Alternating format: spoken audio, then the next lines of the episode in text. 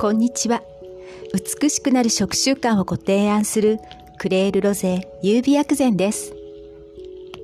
東洋医学を用いて内外ともに美しく健康になる方法をあなたにお伝えしています。本日のテーマは秋分です。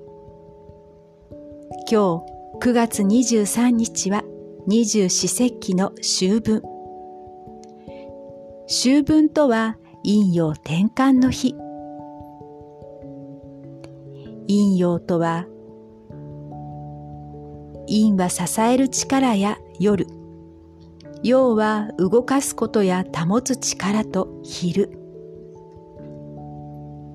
秋分で昼夜が均等になる。陰陽バランスが変わる日。太陽の日照時間が当分ということは、これからは陰の時間である夜が長くなります。ということは、夜である陰は、あなたを支える部分、潤いに関する気血水で言うと血水です。これからの半年であなたを支える陰の血水をしっかり貯めてください。薬膳は3ヶ月前行動が基本ですが、今日から始めることで半年後の春分に効果を実感しますよ。そして今は秋のお彼岸。暑さ寒さも彼岸までと言われる通り、秋分と春分は季節の変わり目です。自然のエネルギーも日ごと秋冬へシフト。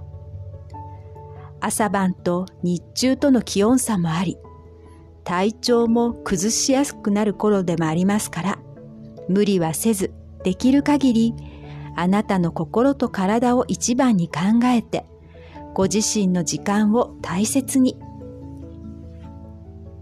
そしてもう一つ、陰陽のバランスとは、バランスはシーソーではなくて天秤です。これからの半年を気力体力温存を心がけて、エネルギー貯金を優先で過ごすと、半年後の春に春特有のトラブル回避ができますよ。これは嘘ではなくて本当の話。過去の私は何年も花粉症で耳鼻科通いしていましたが、薬膳生活を始めて花粉症から卒業しました。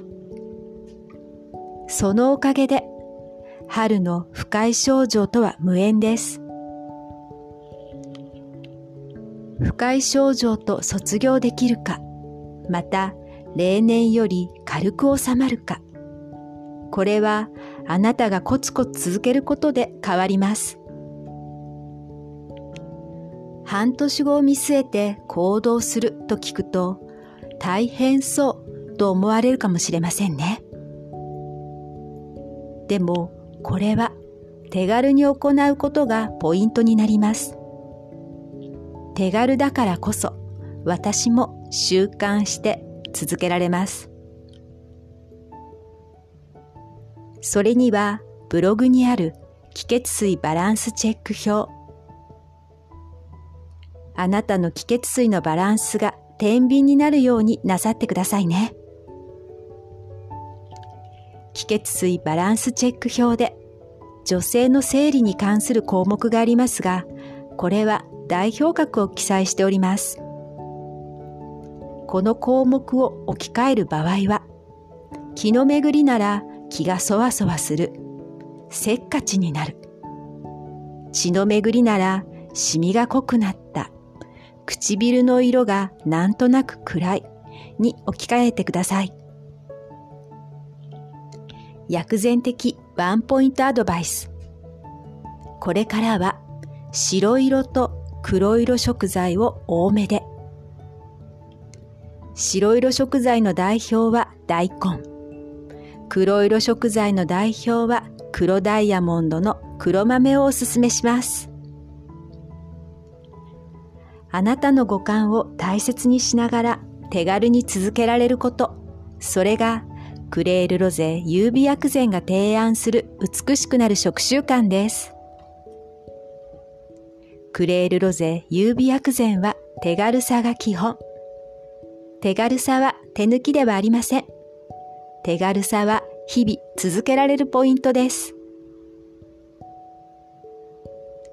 クレールロゼ優美薬膳はあなたが選択することを大切にしています。コドポッドキャストはホリスティック、東洋医学を手軽に、はじめの一歩の内容で毎週金曜朝配信。ブログは、ポッドキャストとリンクした内容で配信中です。最後までお聞きくださりありがとうございました。美しくなる食習慣をご提案するクレールロゼ優美薬膳でした。